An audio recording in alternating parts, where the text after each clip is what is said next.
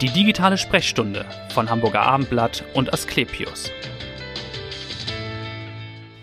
Herzlich willkommen zur digitalen Sprechstunde, dem Medizin-Podcast von Hamburger Abendblatt und Asklepios. Ja, oft sprechen wir hier über Volkskrankheiten, über Krankheiten, an denen Millionen Menschen leiden. Aber was ist eigentlich mit seltenen Erkrankungen? Was ist eigentlich mit den Betroffenen, die es ohnehin dann schwer zu tragen haben, weil sie wenig Informationen finden, weil es vielleicht weniger Ansprechpartner gibt, weniger Forschung, weniger Fortschritt dadurch auch? Darüber wollen wir heute sprechen, und zwar über seltene neurologische Erkrankungen. Mein Name ist Vanessa Seifert und mein Gast ist Dr. Christian Sass. Er ist Oberarzt für Neurologie am Asklepios Klinikum in Harburg. Herzlich Guten willkommen. Tag, vielen Dank. Guten Tag. Genau, ich habe das gerade schon gesagt, Herr Dr. Sass, seltene Erkrankung. Wann ist eine Krankheit eigentlich selten? Ja, äh, das ist tatsächlich definiert, auch von der EU definiert, weil die EU und die Bundesregierung versuchen, die Versorgung und die äh, Forschungsstrukturen für seltene Erkrankungen zu ähm, stärken und mhm. zu unterstützen. Und es gibt eine Definition, die sagt, wenn eine Erkrankung bei weniger als 50 auf 100.000 Menschen vorkommt, dann ja. gilt sie als selten per Definition. Okay. Da sind äh, in Deutschland oder Europa ungefähr 6.000 Erkrankungen, also sehr, sehr viele. Mhm. Aber viele von denen eben auch wirklich extrem selten. Genau. Und was sind so die häufigsten unter den seltenen? Kann man das sagen? Ja, das ist natürlich je nach ähm, Fachgebiet unterschiedlich. Mhm. Ähm, ich beschäftige mich speziell mit der Huntington-Krankheit im ja. Bereich der Neurologie und das ist schon eine der häufigeren seltenen Erkrankungen. Das bedeutet, dass es in Deutschland wahrscheinlich so zwischen 8.000 und 10.000 Betroffene gibt. Ja. Und wie viele sehen Sie in Harburg tatsächlich mit der Huntington-Erkrankung? Ja, das ist unterschiedlich, aber ich habe schon eine Kohorte von vielleicht so ungefähr 100 Patienten, die ich regelmäßig sehe. Also relativ viele für diese seltene Erkrankung. Mhm. Es gibt einige Zentren in Deutschland.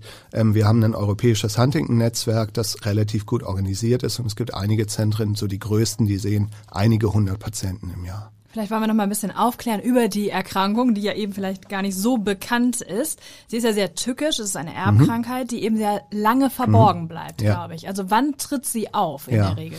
Ja, das ist ähm, in der Tat eine, eine tückische Erkrankung, die auch schon einen langen geschichtlichen Vorlauf hat. Also es ist eine der Erkrankungen, die im Dritten Reich bereits auch namentlich bekannt und benannt waren mhm. als im Rahmen des Erbkrankheitengesetzes. Da wurden ja Menschen zwangssterilisiert ja. ähm, mit Erbkrankheiten und da gab es einen Katalog von Erkrankungen, die dort benannt waren, acht verschiedene Erkrankungen und ja. da taucht die Chorea Huntington, wie man sie damals nannte, schon auf. Ja. Ähm, die ist benannt nach George Huntington, das war ein US-amerikanischer Arzt, der hat ähm, die Erkrankung nicht erst beschrieben, aber relativ gut beschrieben. Mhm. Ähm, 1872 war das gewesen.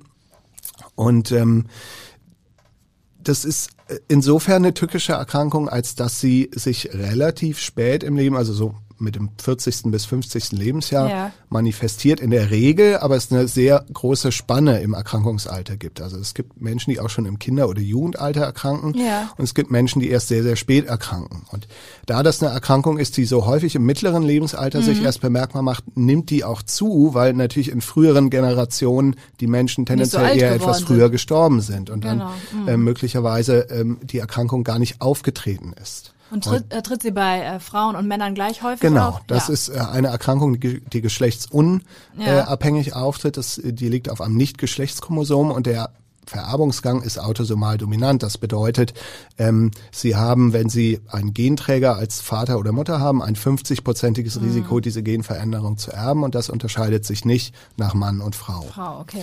Und mhm. ähm, die Erkrankung hat leider auch eine sogenannte hundertprozentige Penetranz. Das bedeutet, mhm. wenn Sie ähm, Genträger sind. Und ähm, äh, in der Genveränderung gibt es äh, sozusagen eine Abfolge von Basenpaaren, die man dort bestimmt, um eben zu sagen, ob jemand Genträger ist oder nicht. Ja. Und da gibt es einen sozusagen Wert, ab da man, ab dem man sagen muss, äh, jetzt wird der Patient sicher im Laufe seines Lebens an der Erkrankung erkranken. Das mhm. ist eine CAG-Wiederholungsanzahl, die man da bestimmt. Und man sagt, so ab 39 CAG-Wiederholungen muss man den Menschen ja. leider sagen, sie werden sicher erkranken. Und dann gibt es einen Graubereich darunter, wo man es nicht genau sagen kann. Und so der gesunde Normalbürger hat sicher so unter 25 oder unter 20. Das heißt, es ist ja wie so ein Damoklesschwert. Wenn so man dann es. weiß, so ähm, es. es. wird irgendwann ja. kommen, aber man kann den Zeitpunkt nicht ja. bestimmen. Und man kann es auch in keinster Weise verzögern. Leider im Moment noch nicht. Ähm, mhm. Das ist natürlich die große Frage, die auch in der Beratung und in der Behandlung dieser Patienten und der gesamten Familie eine Rolle spielt, mhm. weil in der Regel haben sie dann einen Indexpatienten in der Familie. Ja. Und dann gibt es natürlich Geschwister, Kinder, Klar. Onkel, Tanten, wen auch immer, die alle fragen, A, wie ist denn jetzt mein Risiko? Und Ja. B, was kann ich denn machen, wenn ich Genträger bin, um den Erkrankungsverlauf oder den Ausbruch der Erkrankung positiv zu beeinflussen? Und da gibt's, ähm, gab es viele Untersuchungen auch schon in den letzten 20, 30 Jahren. Ähm, und so richtig hat man bislang nichts gefunden. Man kann so die allgemeinen Empfehlungen geben, die natürlich für jeden gelten, also gesund zu leben Ja. und möglichst abwechslungsreiches, spannendes Leben zu führen. Ähm, Nicht rauchen, viel Sport. nicht das, rauchen, viel Sport. Episode thematisieren. Völlig richtig. ja, genau. Das wirkt bei allem, auch Ja. Mhm. bei äh, zur Verhinderung der Huntington-Krankheit oder zur Verzögerung. Mehr ähm, kann man da aber im Moment leider dem Patienten nicht anbieten. Mhm, Und tückisch ist auch noch, dass sie ähm, aus der Gendiagnostik das Erkrankungsalter dem einzelnen Patienten nicht vorhersagen können. Mhm. Das bedeutet, sie kriegen die Information, sie werden irgendwann im Laufe ihres Lebens erkranken. Und äh, man kann aber jetzt nicht sagen, sie Mit werden mit 25 oder 40 mit oder mit 55. 50. Und natürlich möchte jeder so spät wie möglich erkranken und hofft darauf. Äh, und man kann die Patienten in der Situation im Wesentlichen nur begleiten und beraten Mhm. und auch immer darüber informieren, was es so Neues gibt. Was sind denn so die Symptome oder was sind so die ersten Anzeichen? Das ist äh, ganz variabel und das macht die Erkrankung auch so tückisch, Mhm. äh, auch in der Diagnose. Also wenn die Erkrankung in der in, dem, in der entsprechenden Familie nicht bekannt ist, dauert es häufig recht lange, bis die Patienten Ja. ähm, korrekt diagnostiziert werden, weil wir einen ganz bunten Strauß an Symptomen haben. Also namensgebend damals war die Bewegungsstörung, das ist eine sogenannte hyperkinetische Bewegungsstörung. Das bedeutet, die Patienten werden motorisch unruhig, Ja. können ihre Bewegungen nicht mehr kontrollieren und sind quasi das klinische Gegenstück zum Parkinson-Patienten. Also die Parkinson-Patienten sind ja unterbeweglich Mhm. Ja. und die Huntington-Patienten sind überbeweglich. Also können nicht still sitzen und zeigen unwillkürliche und häufig auch den Patienten selber gar nicht bewusste Bewegungen der Extremitäten und des Rumpfes. Mhm. Hinzu kommen dann weitere motorische Symptome, wie beispielsweise eine Gangunsicherheit und auch eine Sprachstörung, was sehr äh, stigmatisierend sein kann. Also viele Natürlich. Patienten werden dann sozusagen in der Fußgängerzone angesprochen und es wird gesagt, du bist doch besoffen oder Genau, was auch ja, immer, weil es ja. äh, schon, man sieht das den Patienten an, wenn sie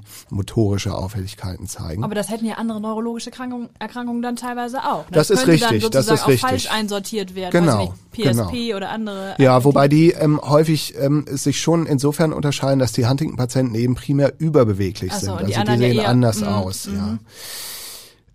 Genauso wichtig und schwieriger zu diagnostizieren und schwieriger mit der Huntington-Krankheit in äh, sozusagen Verbindung zu bringen, sind die psychischen Symptome. Also viele Patienten äh, sind psychisch krank, haben Depressionen, haben Ja. Ängste, haben auch eine, entwickeln im Krankheitsverlauf eine ganz ausgeprägte Antriebsstörung, also haben Ja. keine Lust mehr, Dinge zu tun.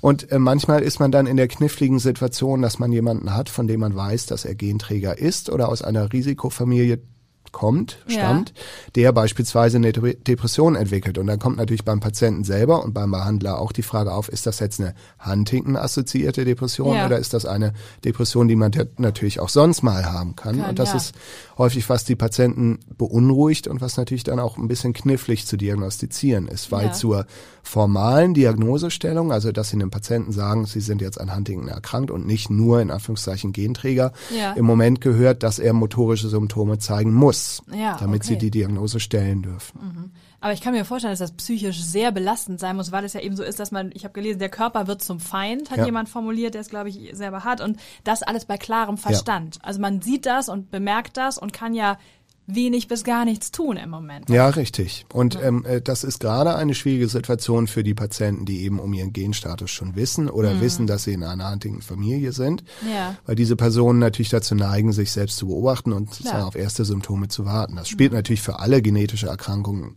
eine Rolle. Mhm. Letztendlich ist bei allen so, ähm, ist bei der Huntington-Krankheit, aber wo es eben Familien gibt, wo es dann auch viele Betroffene gibt, Ja. äh, äh, wirklich sehr belastend für die ganze Familie immer.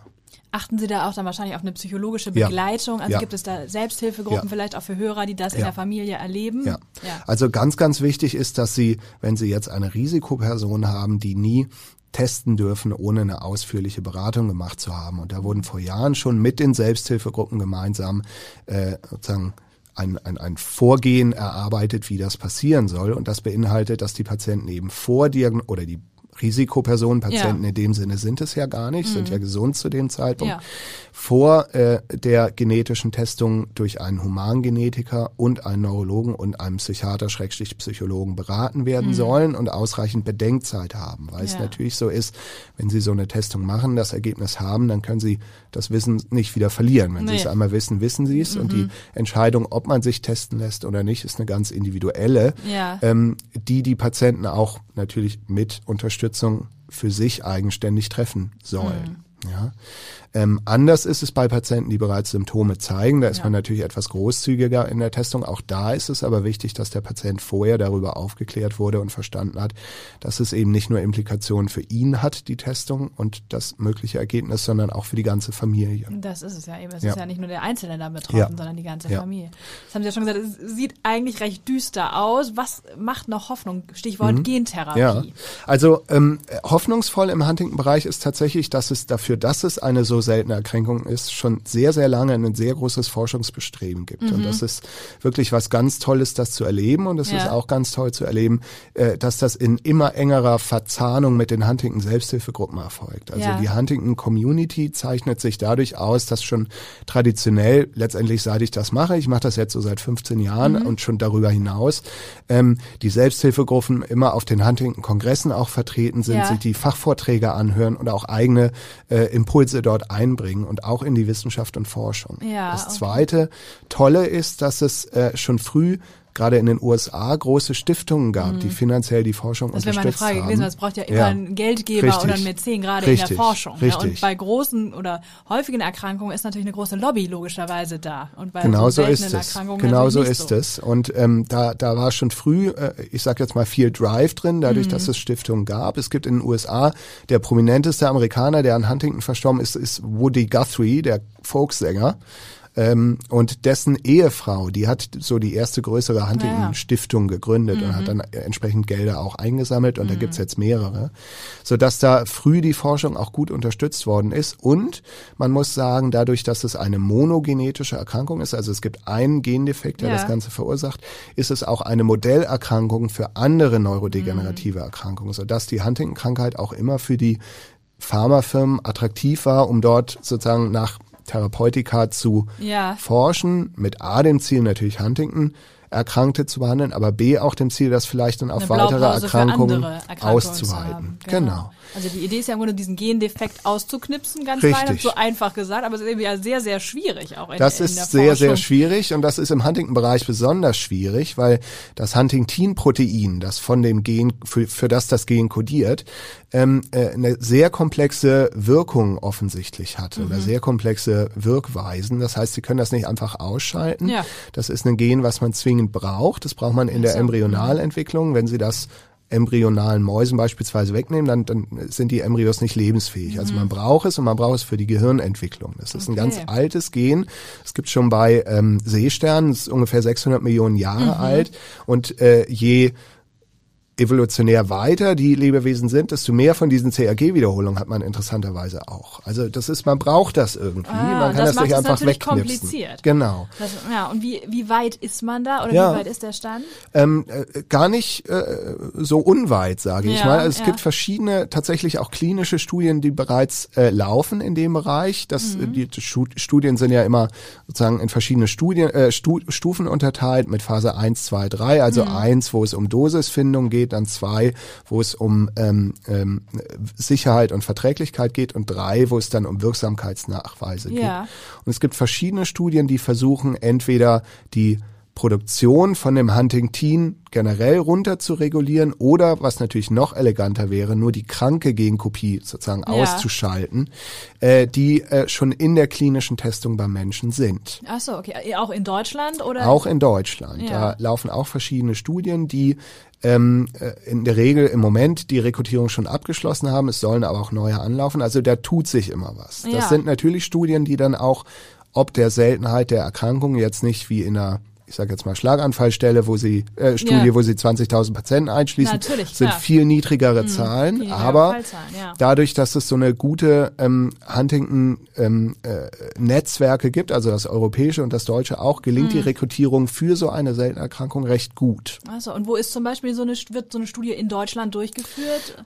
Ähm, also es gibt verschiedene Zentren, die natürlich auch viele verschiedene Studien betreuen. Mhm. Es gibt beispielsweise in Lübeck, in Münster gibt es ja. Studienzentren, die an einigen Studien beteiligt waren. Wir waren das in Harburg bei einer Studie auch schon mal. Ja, Im Moment haben wir nichts, aber ähm, da ergeben sich immer wieder Möglichkeiten. Nun sagten Sie im Vorgespräch schon, ist es ganz aktuell, dass wir über Huntington sprechen, ja. denn eigentlich gerade heute Nacht ist nochmal eine Meldung gekommen. ja, das ist richtig. Forschung. Leider eine traurige Meldung. Ja. Die größte im Moment äh, laufende schon Phase 3 Studie, die wird von der Firma Roche ähm, äh, äh, gesponsert. Ja. Also die, denen gehört die Substanz, die, auf die man äh, große Hoffnung gesetzt hatte, auch in der Huntington Community.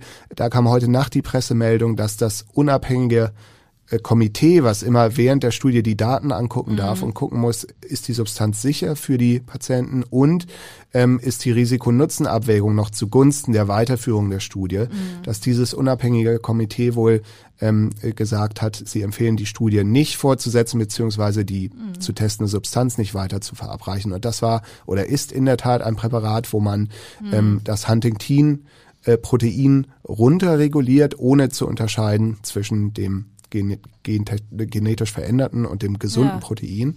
Ähm, relativ aufwendiges Studienprotokoll, also Sie müssen mhm. das äh, Präparat ähm, intratekal, das heißt ins Nervenweißer applizieren. Die Patienten müssen alle paar Monate zur Lumbalpunktion ja. in die entsprechenden Studienzentren. Und das war eine Studie, wo man eigentlich aus den Vorstudien ganz gute Ergebnisse hatte und ja, wo viel Hoffnung, Hoffnung drauf lag und die tatsächlich auch die größte Huntington-Studie, mhm. Therapiestudie bislang weltweit war mit 800 geplanten Teilnehmern, die ja. auch alle rekrutiert sind.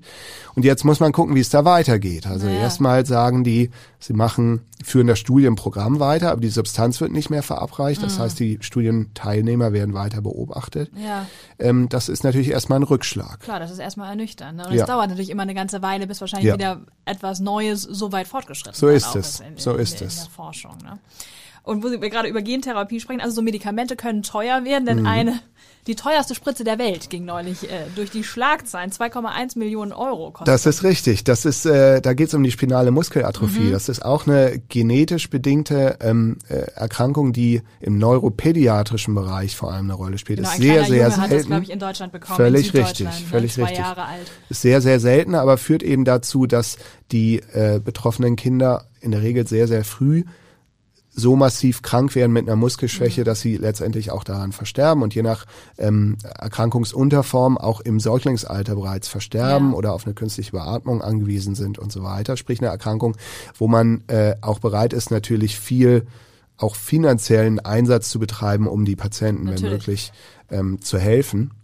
Und da gibt es zwei aktuell zwei, aber sozusagen am Horizont noch weitere Therapien, die äh, mit Gentherapie-Modellen mhm. ähm, äh, letztendlich die Erkrankung relativ erfolgreich modulieren können. Ja.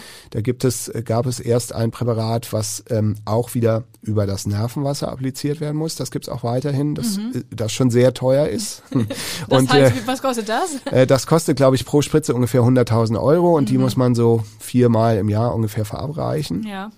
Und ähm, jetzt das neue Präparat oder relativ neu zugelassene Präparat ist eines, wo sie mit einem viralen Vektor, also einem ein Virus über die Vene den Patienten geben mhm. und der trägt in das Nervensystem, in die betroffenen Zellen das sozusagen durch die Genveränderung ausgefallene ähm, äh, Protein, beziehungsweise ja. führt dazu, dass es in den Zellen wiederhergestellt mhm. wird. So muss man es formulieren. Ja. Und die Theorie dahinter ist, dass man das tatsächlich nur einmal im Leben geben muss. Mhm. Und das äh, dient dem Hersteller natürlich auch als Argumentationsgrundlage zu sagen, es ist ein äh, super aufwendiges Präparat natürlich, ja. Äh, aufwendig herzustellen und so weiter. Und da man es nur einmal im Leben geben muss, ähm, sozusagen begründet das auch so ein bisschen die diesen extrem hohen Preis. Den extrem hohen Preis. Da gab es ja auch dann tatsächlich eine, eine äh, auch medizinethische Diskussion, ist so ja. ein Preis gerechtfertigt. Ja. Auf der anderen Seite sagt natürlich jeder Betroffene und jede betroffene Familie zu Recht, natürlich ist das gerechtfertigt, wenn wir dadurch ein Kind vor dem sicheren Tod bewahren. Ja, ja genau. Die Eltern haben, glaube ich, dann tatsächlich Spenden gesammelt äh, bundesweit und haben da das dann zusammenbekommen. Hat man denn da die die Hoffnung, dass sowas dann günstiger wird mit der Zeit, so ein ja, Präparat? Also grundsätzlich ja, wobei bei den seltenen Erkrankungen es eben so ist, dass auch die ähm, äh, Pharmaka-Herstellung äh, in, innerhalb der EU äh, mhm. sozusagen besonders geschützt und unterstützt wird. Und das bedeutet, wenn Sie ein Präparat für eine seltene Erkrankung entwickeln wollen, bekommen Sie sagen Hilfe von Ja. der EU und bekommen auch eine gewisse Garantie, dass sie das über eine gewisse Zeit zu einem festen Preis verkaufen können. Also Ja. da gibt es nicht so diese Preis- oder nicht so scharfe Preisverhandlungen, wie sie die bei den Präparaten für die nicht seltenen Erkrankungen gibt. Insofern, natürlich werden die alle mit der Zeit billiger, aber die werden immer teurer sein als, Mhm. Als die Erkrankungen sozusagen für die. Volkskrankheiten. Ja, Was ja. aber auch legitim ist, weil natürlich sonst sich für einen Hersteller die Entwicklung für ein, eine Behandlung einer seltenen Erkrankung möglicherweise nicht lohnen oder rechnen ja, würde. Ich verstehe. Genau, dann kommen wir vielleicht zu Ihnen persönlich nochmal zum Abschluss. Warum sind Sie Arzt geworden und warum Neurologie? Warum Ja. diese Disziplin? Ja, ähm, Arzt geworden, da bin ich so reingestolpert, muss man sagen. Reingerutscht? Genau. Schlimmeres, glaube ich. Ähm, also ich habe ähm, in der Familie Ärzte, mein Vater ist Arzt Ja. und andere Familienmitglieder und Auch ähm, Neurologe? Nee, Nee. Psychiater, Ah, ja. Psychiater in dem Fall, also Ja. auch eine Neurowissenschaft. ja, genau. Und ähm, ich hatte eigentlich ähm, äh, so nach dem Abitur noch nicht so richtig eine Idee, was ich Mhm. machen wollte und habe dann Zivildienst im Krankenhaus gemacht und bin darüber dann da reingerutscht. Dann habe ich gesehen, das gefällt mir, dann Mhm. Ja. Mhm. habe ich überlegt, soll ich Krankenpflege machen und habe dann entschieden, doch Medizin zu studieren und bin dann tatsächlich über meine Doktorarbeit und die war im Huntington-Bereich Ah ja, in die also Neurologie gerutscht. Also ich habe dann, wie so viele Studenten das machen, irgendwann im fortgeschrittenen Studium mir überlegt, jetzt musst du mal promovieren und Ja. habe da was gesucht und bin meinem sehr tollen Doktorvater gelandet, der eben Neurologe war und Ja. einer der ersten so größeren Huntington-Forscher in Mhm. Deutschland tatsächlich auch und bin darüber früh auch in den Huntington-Bereich schon im Studium reingerutscht Ah ja, und habe okay. das immer gerne und mit Freude gemacht. Ja, das merkt man ja auch. Und was machen Sie, wenn Sie nicht in der Klinik sind? Letzte Frage. Wie entspannen Sie? Äh, mit meinen drei Kindern im Lockdown. Das ist ja wahnsinnig entspannt. Also ich habe zwei Kinder im Lockdown. Es ist ja wie Wellness. so ist es. Und es wird das Schöne ist, es wird ja noch ein bisschen anhalten. genau. Also, Man muss sich den, den guten Mut bewahren, es hilft das nichts. stimmt. Ich danke Ihnen ganz herzlich, dass Sie hier waren und dass Sie so toll aufgeklärt Sehr haben. über gerne. Vielen Dank. Vielen Dank und hören Sie gerne wieder rein in die nächste digitale Sprechstunde. Dankeschön.